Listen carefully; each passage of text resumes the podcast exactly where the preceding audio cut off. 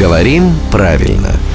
Здравствуйте, Владимир. Доброе утро. Вчера от очень уважаемого мной человека, это публицист, журналист, не будем указывать пальцем, потому что, возможно, он допустил ошибку, да, неважно. Я услышал, что вот сейчас э, эту тему все гнобят. Мгм. Я же вздрогнул, потому что мы же привыкли не гнобить, а гнобить.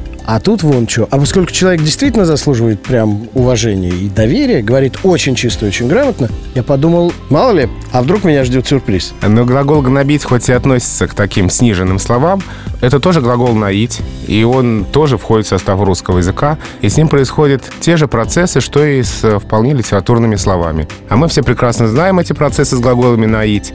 А Мы много раз уже говорили нашей передаче об этом, что у таких глаголов уже очень давно с э, окончания ударение переходит на корень в личных формах. Когда-то было «ценит» стало «ценит», было «учит» стало «учит», было «курит» стало «курит» и так далее. Глагол «гнобить» идет по тому же пути. То есть гнобят?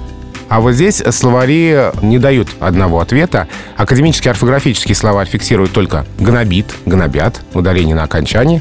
А вот э, словарь русского арго, Иллистратова, дает два варианта – «гнобить» и «гнобить». То есть гнобят и гнобят. Ну, то есть ошибки не было. То есть здесь получается норма, если это можно сказать применительно к такому сниженному слову, тоже меняется на наших глазах. По тому же пути идет этот глагол, которого прошли уже многие слова до него в литературном языке. Так что сейчас, если хотите говорить сниженно и талонно, Да.